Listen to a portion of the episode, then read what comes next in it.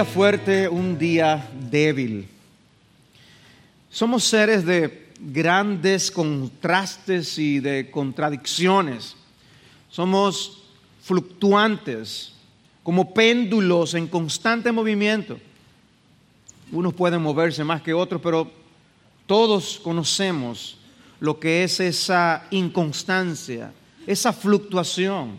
Nos parecemos mucho al apóstol Pedro, que pudo en un momento caminar sobre las aguas y al siguiente se estaba hundiendo, viéndose a sí mismo. Un día somos fuertes y al siguiente tenemos anemia espiritual. Cuando en nuestras reuniones pastorales uno de los pastores hace un comentario sabio, una buena sugerencia o algo así en medio de la reunión, normalmente le decimos, mira, ya, ya tú te puedes ir a tu casa porque ya desplegó toda la sabiduría del día. Y si continúa en la reunión, tiene el riesgo de dañarlo en los próximos minutos. O sea, podemos ser brillantes en un momento y al siguiente... La Biblia tiene un término para hablar de esa ambivalencia, de, esos contrastes. Es la frase doble ánimo. Eh, aparece en el libro de Santiago cuando dice que el hombre de doble ánimo es inconstante en todos sus caminos. Sí, es una descripción particular que Santiago tiene en mente, pero todos conocemos algo de eso. Dice Oseas 7:8, hablando el Señor de su pueblo, Efraín se mezcla con las naciones, Efraín es como una torta no volteada. Usted está tratando de hacer una tortilla de huevo, de lo que sea, y puede parecer excelente un lado y el otro está quemado o crudo. Dice, así es que somos nosotros.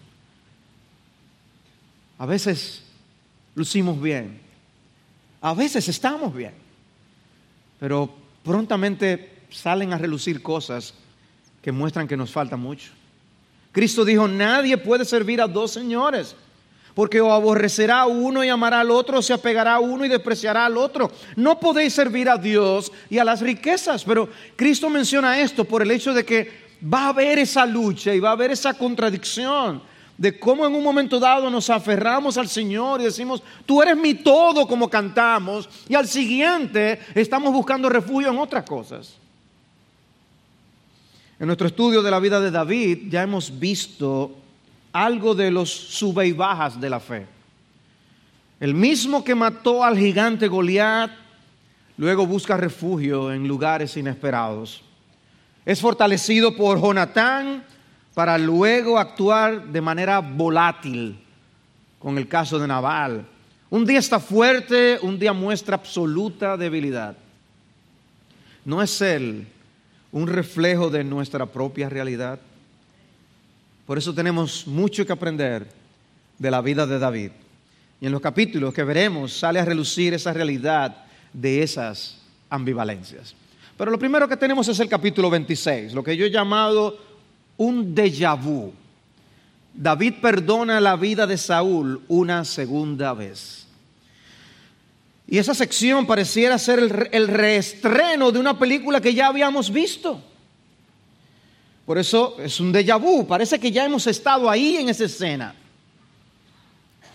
Y eso que Saúl dijo en esa ocasión cuando estudiamos el capítulo 24, duró muy brevemente. El hecho de que vio que realmente David era inocente y que él estaba actuando con una actitud de venganza y envidia. Admitió actuar con maldad al perseguir a David. Sin embargo, cuando los cifeos vuelven a denunciar a David, Saúl reinicia su persecución, como leímos en los primeros cinco versículos de esa sección en la lectura. David toma a Abisai, sobrino de David, y salen en dirección al lugar donde estaba Saúl. Imagínense, está el campamento de Saúl con miles de hombres y ellos se acercan cuidadosamente ellos no saben lo que Dios ha hecho a favor de ellos. Y hay dos, solo dos acercándose a ese campamento. Imagínense la escena. Saúl estaba durmiendo. La lanza clavada en la tierra. Cualquiera hasta se pregunta, ¿y si no es durmiendo que está? ¿Y si se despierta? Y agarra la, la lanza. Si se entera alguien mientras estamos caminando por aquí. Pero el hecho es que David vuelve a tener a Saúl a su merced y una vez más se refrena de hacerle mal. Abisai le insta a que aproveche y, que le permita quitarle la vida a Saúl. Y David le impide hacerle esto. No lo mates. No hay quien pueda hacer eso y quedar impune. David dice algo que muestra su confianza. Él está aquí en, una, en un momento de fortaleza. Por eso eh, él, dice, eh, realmente Dios va a hacer algo. Vive el Señor que ciertamente el Señor lo herirá, o llegará el día en que muera, o descenderá a la batalla y perecerá, como de cierto ocurrió. Mi esperanza está en que Dios actuará, mi esperanza está en que Dios obrará. No tomemos la justicia en nuestras propias manos, que fue la tentación en la que él poco, por poco cae cuando iba a matar a Nabal y a los suyos. Ahora, ¿cómo pudieron acercarse a Saúl en medio de ese campamento lleno de personas? Y la respuesta está en el versículo 12. Cuando dice nadie se despertó, pues todos estaban dormidos, ya que un sueño profundo de parte del Señor había caído sobre ellos. La palabra hebrea para sueño profundo allí es diazepán. El, el, Señor los anestesió a todos, dormiditos. Cuando David se encuentra a una distancia segura, entonces él grita a oídos de todos y reprocha a Abner por no haber protegido debidamente la vida del rey. Versículo 16. Esto que has hecho no es bueno, vive el Señor. Todos vosotros ciertamente deberíais morir, porque no protegisteis a vuestro Señor, el ungido del Señor. Y ahora mira dónde está la lanza del rey y la vasija de agua que estaba a su cabecera. Y entonces ahora David habla a Saúl. ¿Por qué persigue mi Señor a su siervo? Le llama Señor. Y él se identifica como su siervo. Pues ¿qué he hecho? ¿Qué maldad hay en mi mano? Frases que ya hemos visto en el libro de primero de Samuel. Porque tiene el propósito de presentar a un David que es inocente ante las persecuciones de Saúl.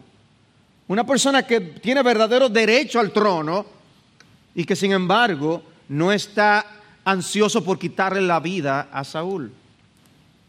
Y le dice en el versículo 20, ahora pues no caiga mi sangre a tierra, lejos de la presencia del Señor, porque el rey de Israel ha salido en busca de una pulga, como quien va a la casa de un perdiz en los montes, ¿quién soy yo?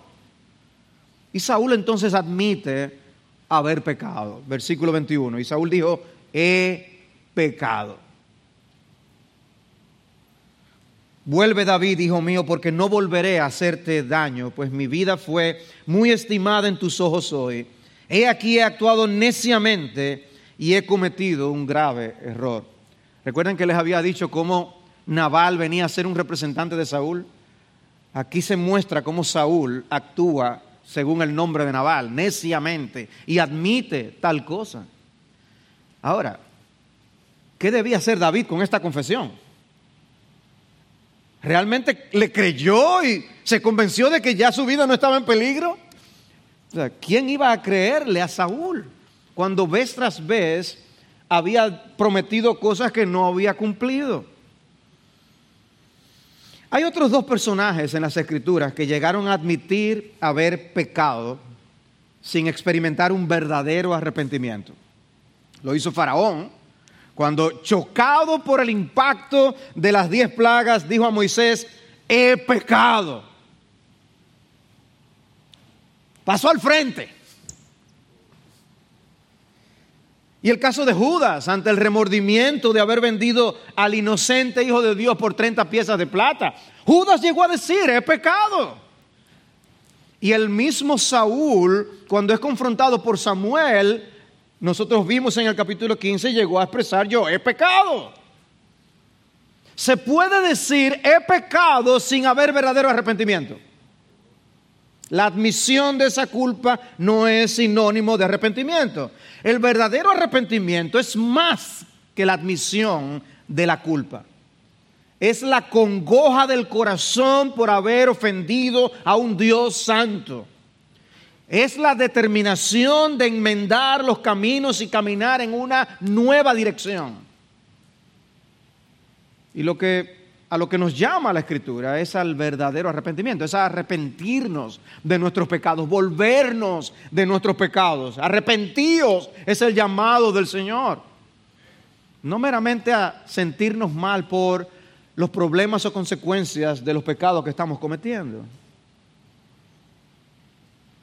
Pero volviendo a nuestra historia, en el versículo 23 vemos a David expresar su reconocimiento de que no debe tomar la justicia en sus propias manos, sino dar lugar a la justicia de Dios. Dice en el versículo 23, el Señor pagará a cada uno según su justicia y su fidelidad.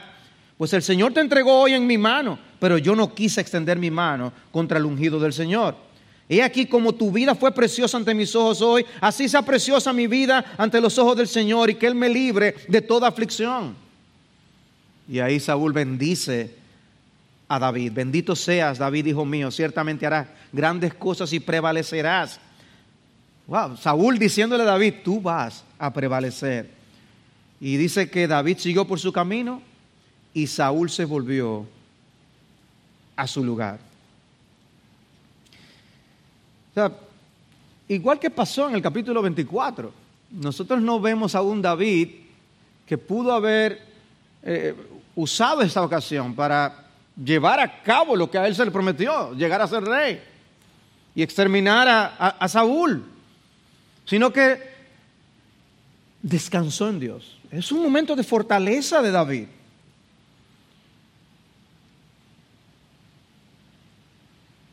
Pero esta lección de ver a un Saúl actuar, actuar como él lo hizo, es un llamado de atención a todos nosotros. A no conformarnos con el impacto fugaz y momentáneo de la convicción de pecado. Dios quiere más de ti y de mí. Sí, Dios quiere que seamos sensibles ante las cosas que hacemos. Pero Dios quiere que tomemos determinaciones serias que correspondan a esa congoja del corazón. En contraste con Saúl, el capítulo nos presenta a un David que pudo actuar con fortaleza espiritual, que se mantuvo sensible a los dictados del Señor, que no tomó la venganza en sus propias manos. Estamos frente a un David fuerte. Sin embargo, en la escena siguiente nos topamos con un David que vuelve a caer en debilidad. Y esto me lleva al capítulo 27. La transigencia de David en su debilidad. La transigencia de David en su debilidad. Nuevamente busca refugio entre los filisteos. Y ese capítulo viene a ser una especie de déjà vu también. Porque ya habíamos visto a David ir donde el rey filisteo Aquis la ocasión en la que tuvo que hacerse pasar por loco para poder salir huyendo y escapar. Y aquí nos topamos con un David que se encuentra así en otro momento de debilidad. Y nos impresiona leer la manera en que inicia el capítulo. Dice el versículo 1, entonces David se dijo, ahora bien, voy a perecer algún día por la mano de Saúl. Lo mejor para mí es huir a la tierra de los filisteos. Saúl se cansará y no me buscará más en todo el territorio de Israel y escaparé de su mano. Observen la evaluación que está haciendo David de la situación. David se dijo, literalmente dijo en su corazón, él estaba viendo su situación como un caso perdido. El Señor no lo va a librar más de la mano de Saúl. Y en un sentido es verdad, porque ya ellos no se iban a volver a ver nunca más. Pero no era lo que estaba en la mente de David. Pero David estaba diciendo, ya yo no salgo de esta. Yo tengo que salir huyendo. Y, y él evalúa y dice, lo mejor para mí, lo mejor es irme donde los filisteos. En serio, David. Pero hermanos, esa es la manera en que muchos llegan a nuestras oficinas pastorales, convencidos de que sus problemas no tienen solución. Y meses más tarde, semanas más tarde, a veces días más tarde, Dios les deja ver que sí había soluciones. Pero sobre todo nos deja ver que estábamos abordando el problema de la manera incorrecta. Cuando David sopesa su situación, él llega a una conclusión. Lo mejor es irme a donde de los filisteos. Y, y, así es que nosotros hacemos a veces. Llegamos a una conclusión. No, no, no, no. Lo mejor es esto. Pero fíjate que Dios dice en su palabra. No, no, no, no, no. Es que, ya yo no hay solución. No fue que Dios le dijo que lo hiciera. Era lo que su corazón le decía que hiciera. No le funcionó la vez anterior pero de alguna manera él ahora cree que sí va a funcionar. Y parte del problema que nos presenta este capítulo se refleja en el hecho de que no se menciona a Dios en el capítulo. Ustedes leen el capítulo 27 y Dios no está. O por lo menos no se ve. Pareciera como si no estuviera en la mente de David. El problema de la persecución de Saúl estaba sin embargo mucho en la mente de David. ¿Cuál es el ruido que yo estoy oyendo?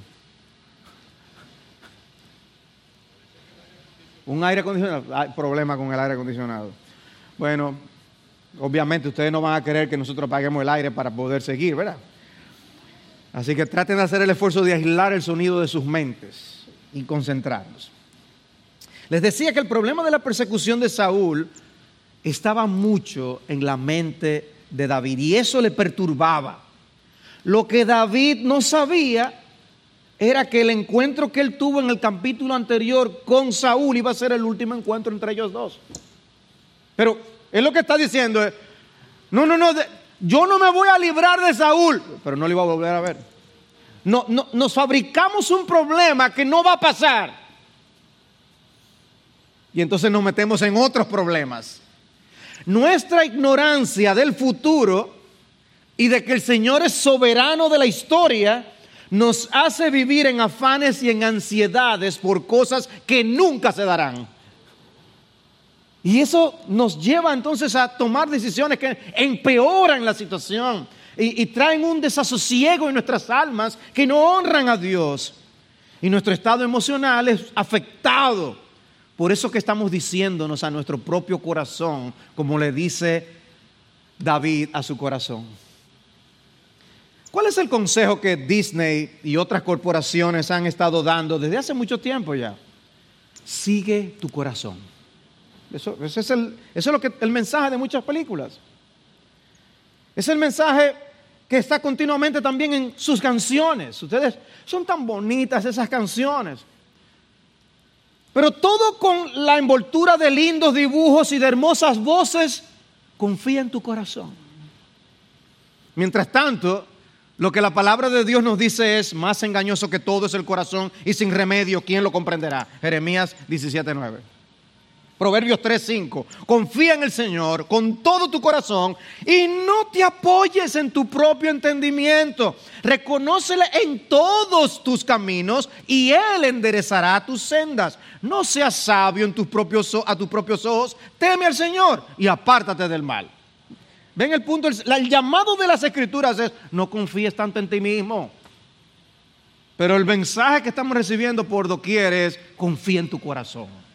Lo que tú deseas hacer, eso es lo que tienes que hacer. Suéñalo y lo lograrás. Y aquí está el David que anteriormente se había fortalecido en el Señor, debilitado al apoyarse en su propia prudencia. Fuerte ante Goliat, débil al refugiarse en Gad fuerte y espiritualmente sensible cuando Saúl entra inadvertidamente en la cueva donde él se escondía. pero débil cuando recibe el reporte de la ofensa de Nabal. Fuerte cuando tiene a Saúl nuevamente a su merced. Y débil cuando su corazón le sugiere buscar refugio nuevamente entre los filisteos. Y este capítulo nos presenta a un David en un punto espiritual muy bajo, que se caracterizó por engaño y por derramamiento de sangre. Dice Dale Davis, David tiene un nicho especial en la historia de la salvación, pero comparte dilemas comunes a todo el pueblo de Dios. El reino del pacto no está en juego en nuestras situaciones, pero de todos modos conocemos el peligro sutil de apoyarnos en algo más o realmente algo menos que en los brazos eternos. Dicen, es verdad que nuestro, el papel que estamos desempeñando no es a nivel del de David.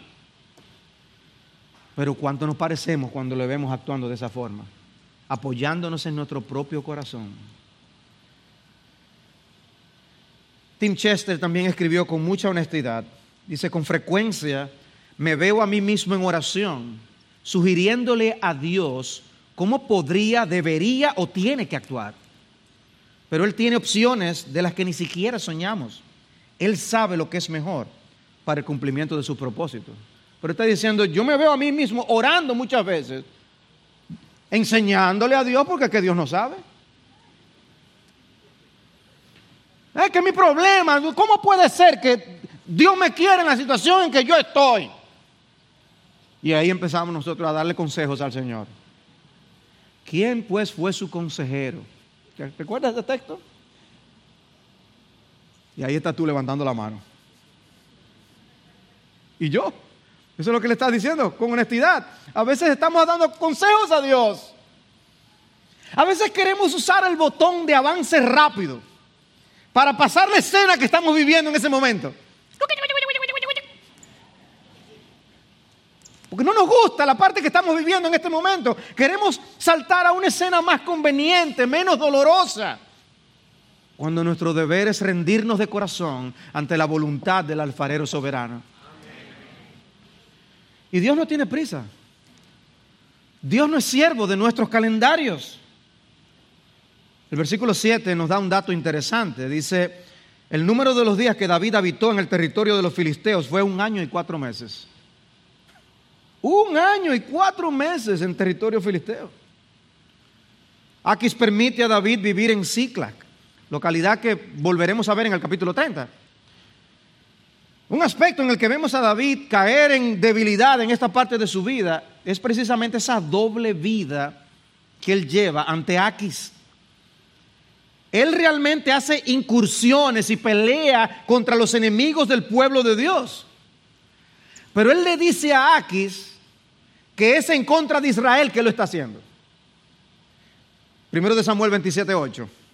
Y subieron David y sus hombres e hicieron incursiones contra los jesuritas, los jesritas y los amalecitas, porque ellos eran los habitantes de la tierra desde tiempos antiguos, según se va a Ashur, hasta la tierra de Egipto. David atacaba el territorio y no dejaba con vida a hombre ni mujer, y se llevaba las ovejas, el ganado, los asnos, los camellos y la ropa.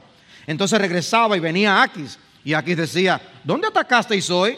Y David respondía, oh, contra el Negev de Judá, contra el Negev de Jerameel y contra el Negev de los Ceneos.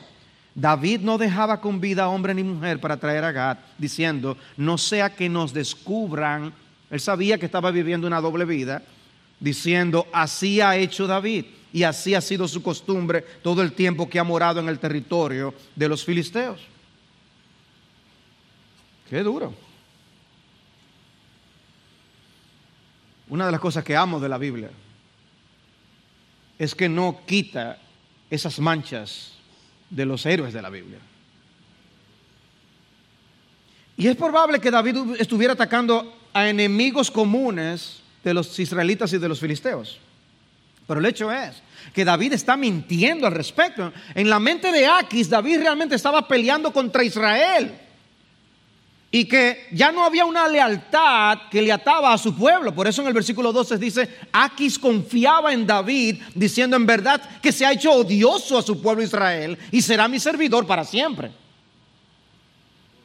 La confianza que Aquis tenía en David era tal que le invita a salir a pelear juntos contra Israel y promete hacerle su guarda personal.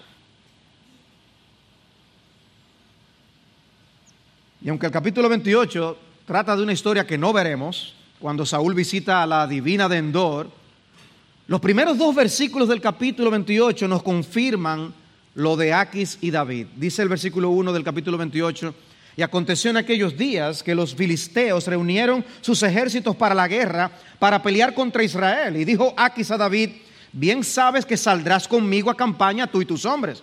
Respondió David a Aquis, muy bien, tú sabrás lo que puede hacer tu siervo. Y Aquis dijo a David, muy bien, te haré mi guarda personal de por vida. Y la traducción de la Biblia textual es más literal. Te haré guarda de mi cabeza para siempre. Una designación interesante, porque es el mismo hombre que le había cortado la cabeza a alguien de Gad, a Goliat. Y ahora él dice, mira, cuida mi cabeza.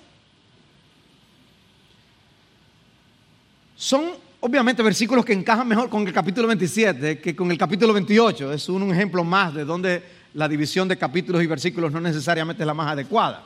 Pero el hecho es que David es colocado como guardaespaldas de Aquis.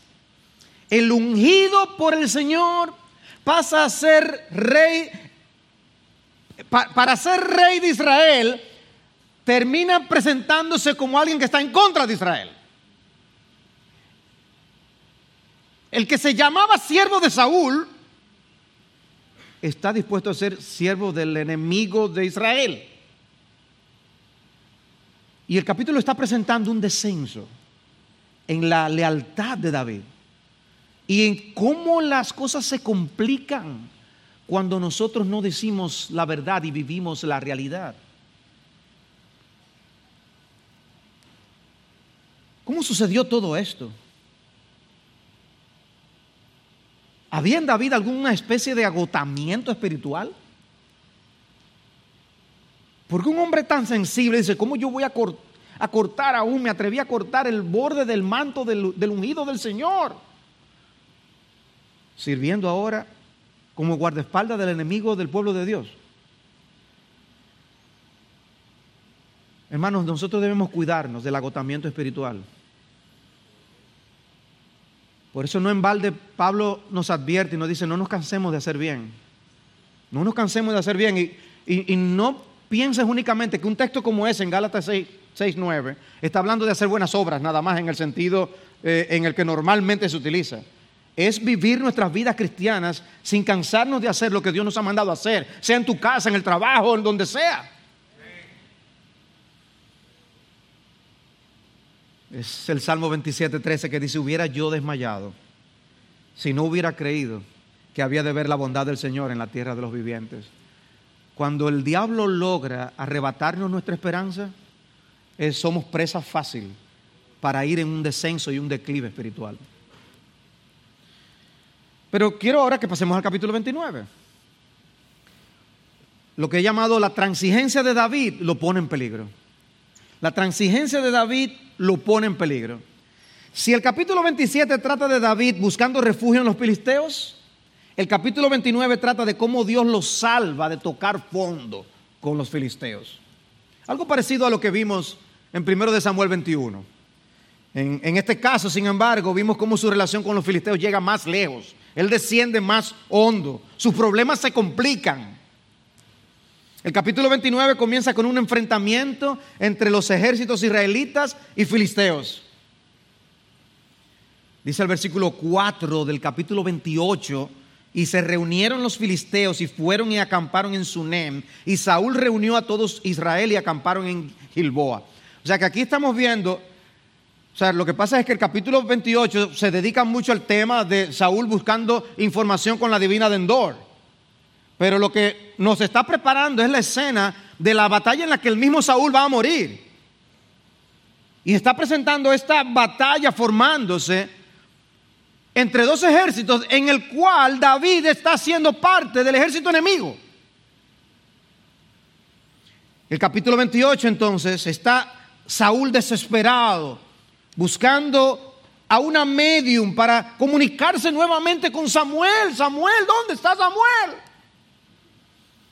Y Dios realmente le envía a Samuel. Aunque no por la intermediación de la divina. Y no será la última vez que un profeta o un portavoz de Dios es enviado a esta vida, porque lo vamos a ver cuando Cristo es transfigurado, que aparecen quienes, Moisés y Elías. O sea, no es la última vez que Dios hace esto. Pero lo que Samuel le dice a Saúl fue lo siguiente. Samuel le dio un avance de lo que iba a suceder al otro día en la batalla a la que se dirigían con los filisteos. Dice primero de Samuel 28, 19, el Señor entregará a Israel contigo en manos de los filisteos. Por tanto, mañana tú y tus hijos estaréis conmigo. Ese estaréis conmigo es, ustedes van a estar muertos. Ciertamente el Señor entregará el ejército de Israel en manos de los filisteos. El hecho es que David y sus hombres se dirigían a esa batalla en la retaguardia junto al rey Aquis. Dice primero de Crónicas 12 y 19, algunos de Manasés se pasaron a David cuando éste iba con los filisteos a la batalla contra Saúl. ¿Ven lo que, lo que primero de Samuel está haciendo? Nos está presentando a David como enemigo del pueblo de Dios. El asunto se le estaba complicando a David.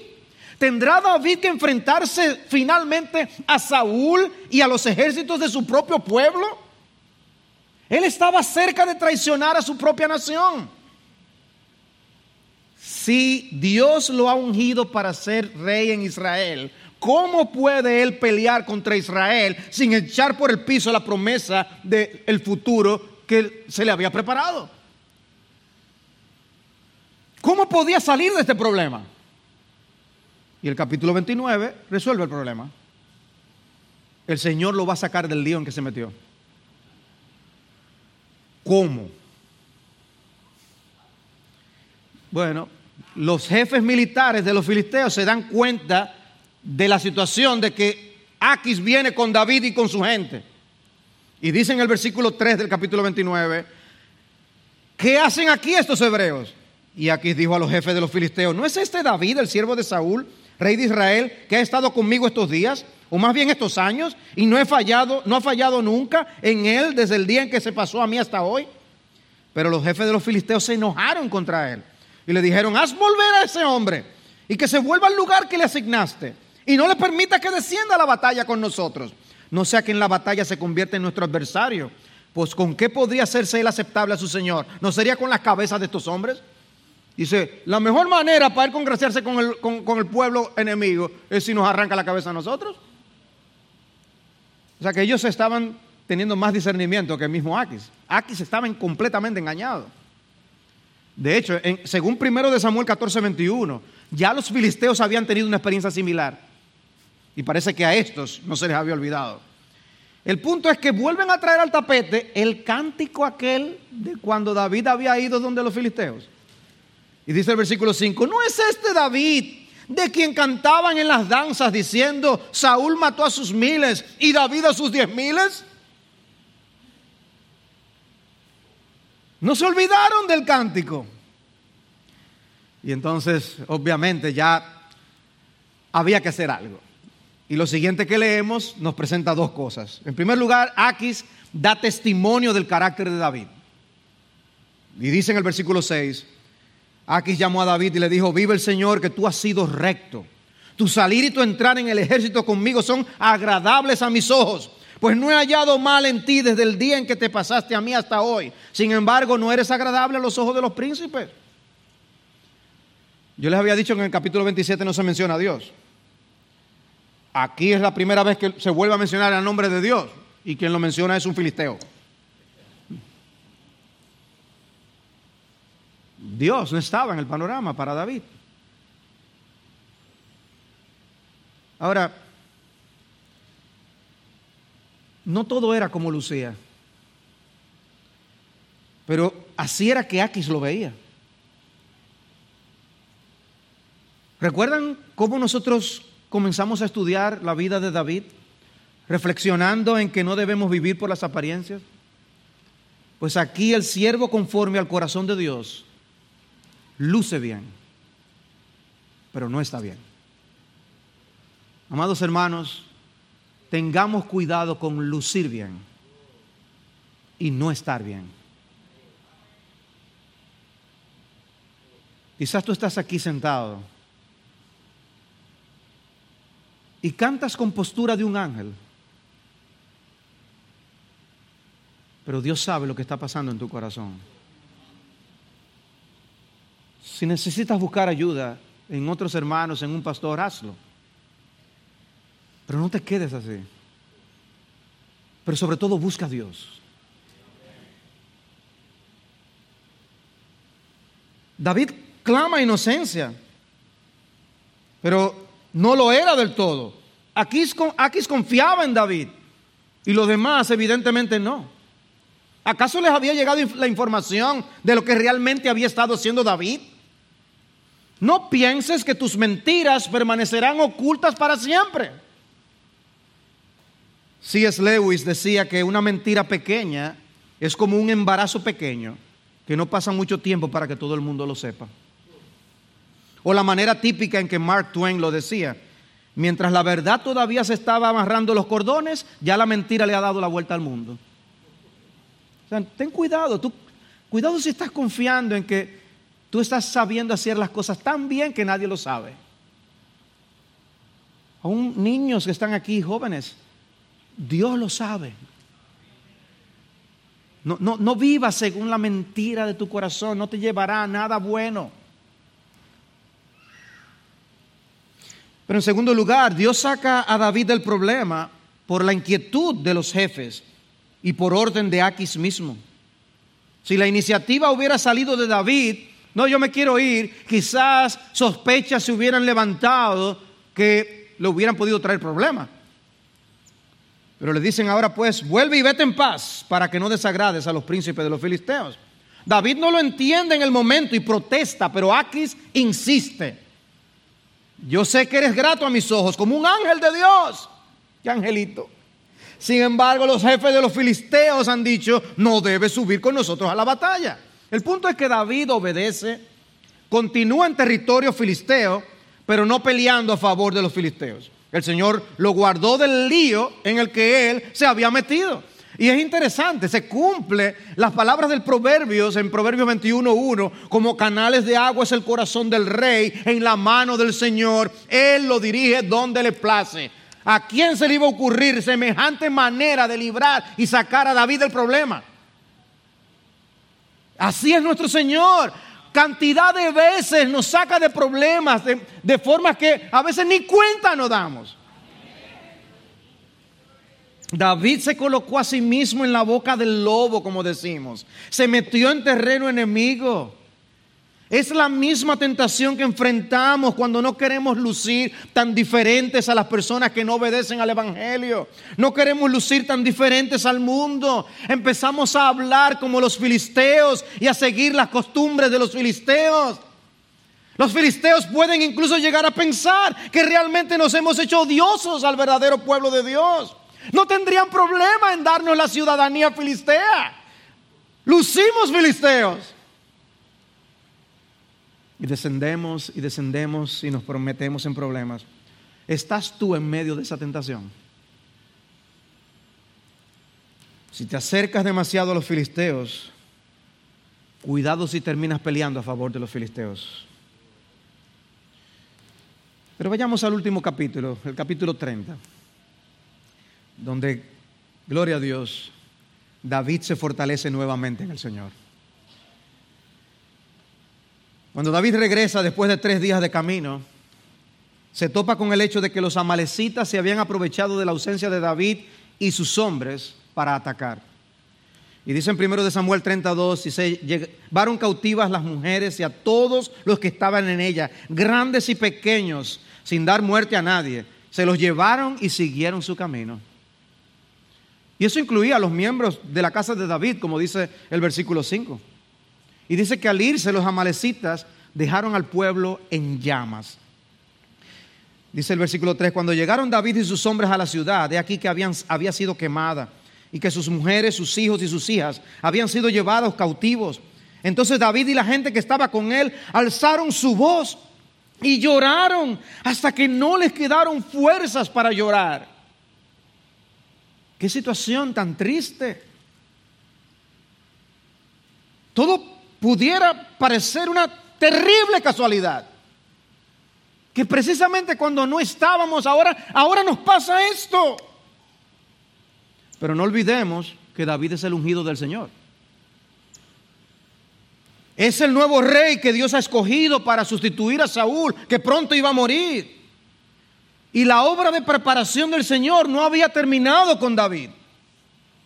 Dice el versículo 6, y David estaba muy angustiado, porque la gente hablaba de apedrearlo, pues todo el pueblo estaba amargado, cada uno a causa de sus hijos y de sus hijas.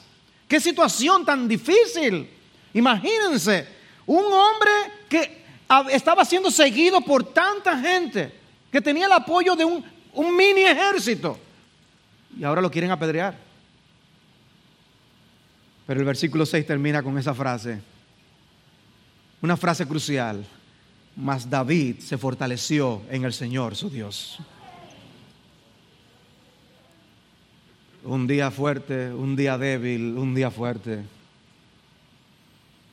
Se marca un antes y un después. El hombre débil ha vuelto a fortalecerse. Se fortaleció en Dios. ¿Y cómo se mostró esa fortaleza? Bueno, que ahora no le vemos siguiendo los dictados de su corazón, sino buscando la voluntad de Dios. ¿Se acuerdan del efod que habíamos visto anteriormente? Bueno, lean el versículo 7. Dice, entonces dijo David al sacerdote Abiatar, hijo de Ahimelech, te ruego que me traigas el efod. Y Abiatar llevó el efod a David. Y David consultó al Señor, diciendo, ¿perseguiré a esta banda? ¿Podré alcanzarlos? Y él le respondió, persíguelos, porque de cierto los alcanzarás y sin duda rescatarás a todos. Lo que él no usó para saber si se unía o no a los filisteos, ahora lo usa. Gloria a Dios. ¿Qué diferencia es cuando consultamos al Señor? Por eso dice el Salmo 118, 8, es mejor refugiarse en el Señor que confiar en el hombre. Es mejor refugiarse en el Señor que confiar en príncipes. Mientras el Señor le decía a Saúl, tú vas a ser derrotado y vas a morir, le estaba diciendo a David su ungido que le daría la victoria. El hecho es que David sale con sus 600 hombres, pero al llegar al torrente de Besor, tiene que dejar a 200 hombres allí porque estaban muy cansados y continúa con 400. Se encuentran en el camino con un joven egipcio que los amalecitas habían dejado atrás porque estaba enfermo. Y este les cuenta lo que realmente hicieron. Y les declaran, nosotros realmente quemamos esta ciudad. Yo me imagino que encontrarse con alguien en un desierto así no es algo que pasa a cada rato. Es como encontrar una aguja en un pajar. Pero el hecho es que en la providencia de Dios se encuentran con este hombre, porque la mano del Señor estaba guiando a David. Y David le pide que los lleve a donde estaban los demás. Y se narra en los versículos 16 al 20, cuando lo llevó He aquí que estaban desparramados sobre toda aquella tierra, comiendo, bebiendo y bailando por el gran botín que habían tomado de la tierra de los filisteos y de la tierra de Judá. Y los hirió David desde el anochecer hasta el atardecer del día siguiente. Ninguno de ellos escapó, excepto 400 jóvenes que montaron en camellos y huyeron. David recuperó todo lo que los amalecitas habían tomado. También rescató a sus dos mujeres Nada de lo que era de ellos les faltó, pequeño o grande, hijos o hijas, botín o cualquier cosa que habían tomado para sí. David los recuperó todo. David tomó también todas las ovejas y el ganado de los amolecitas, llevándolos delante de los otros ganados y decían, este es el botín de David. El hombre que querían apedrear, ahora dicen, ese botín, tú eres el dueño de eso. A partir del versículo 21 se nos cuenta lo que sucedió cuando ellos regresaron al lugar donde se habían quedado los 200 cansados. Dice que un grupo de indignos y malos decía, con eso no, a eso no le vamos a dar nada porque no pelearon con nosotros. Pero sale a relucir el carácter de David, el hombre que sería el rey conforme al corazón de Dios. no, ellos van a formar parte también y se van a beneficiar de todo lo que hemos conseguido. Hay esperanza para los débiles. Hay esperanza para cuando nosotros caemos en debilidad. Dios nos fortalece en Él. Y entonces hacemos por Él y su gracia lo que antes no podíamos. Hermanos, al estudiar la vida de personajes bíblicos y ver puntos luminosos y momentos de oscuridad, hay un peligro. Ten cuidado de irte de aquí hoy diciéndote a ti mismo, ah, pero si eso es David, entonces no hay problema en que yo, lo que pasa es que yo tengo más días débiles que fuertes. Y empieces a hacer lo que no debes. Porque estas cosas no ocurren para que nos añoñemos en nuestro pecado sino para que nosotros pidamos auxilio al Señor. Estas cosas sucedieron, dicen, no para que codiciemos lo malo, como dice 1 Corintios 10. No, no, no. Antes bien dice, el que cree estar firme, tenga cuidado, no sea que caiga. Esa es la advertencia. Nuestra responsabilidad es procurar andar fortalecidos en el Señor. ¿Y cuando vemos a David fortalecido en el Señor? Cuando consulta al Señor cuando se lleva de la exhortación de un Jonatán, cuando lo fortaleció, ¿recuerdan? Eso es lo que tú y yo necesitamos. Sí, ciertamente tendremos altas y bajas, pero el Señor creador de los cielos y de la tierra, el Espíritu Santo que levantó a Jesucristo de entre los muertos, mora en nuestro corazón para ayudarnos a cumplir su voluntad. Y concluyo con una ilustración que hemos escuchado antes desde este púlpito. Venimos de exponernos al tema de la terquedad de nuestros corazones la semana pasada, porque nos empecinamos en un curso de acción que no da gloria a Dios a veces. Dice el oficial naval estadounidense Frank Koch cuenta una experiencia que tuvo una vez a bordo de un barco de guerra. Dos acorazados asignados al escuadrón de entrenamiento habían estado en el mar realizando maniobras con mal tiempo durante varios días. Estaba sirviendo en el acorazado líder y estaba de guardia en el puente de mando mientras caía la noche. La visibilidad era pobre con niebla irregular, por lo que el capitán permaneció en el puente vigilando todas las actividades. Poco después del anochecer, el vigía en el ala del puente informó, luz rumbo a estribor. ¿Está fija o se mueve? El vigía respondió, está fija, capitán lo que significaba que estábamos en un curso de colisión peligroso con ese barco. Luego el capitán llamó al señalero. Haga señales a ese barco, estamos en un curso de colisión. Le recomendamos que cambie el rumbo 20 grados. De vuelta vino la señal. Le aconsejo que cambie de rumbo 20 grados. El capitán dijo, soy el capitán, cambie el rumbo 20 grados. Soy un marinero de segunda clase, será mejor que cambie el rumbo 20 grados. En ese momento el capitán estaba furioso. Soy un acorazado, cambia el rumbo 20 grados. De vuelta vino la luz intermitente y yo soy un faro.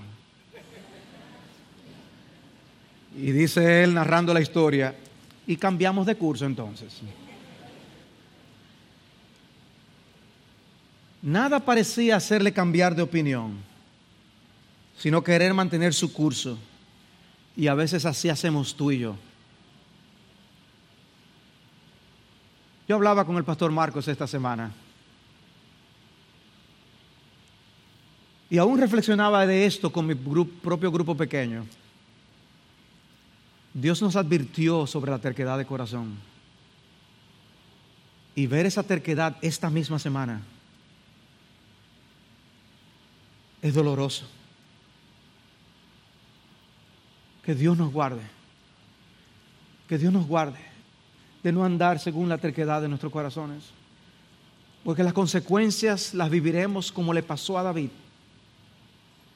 donde estaba descendiendo y descendiendo confiando en su propio corazón. Cuando lo que tenemos que hacer es ampararnos en el Altísimo. Tú fuiste a Él para la salvación de tu alma. ¿A dónde más iremos? Y ahora pretenderemos vivir en nuestras propias fuerzas. No tiene sentido. Anclate en Jesús y ahora reflexiona aún al meditar, al participar de los elementos de la cena del Señor. Renueva tus votos con el Señor. de que tu única esperanza, tu único refugio es el Señor. Y Él merece nuestro todo, nuestra vida. Que el Señor nos dé la fortaleza y que tengamos más días fuertes para su gloria.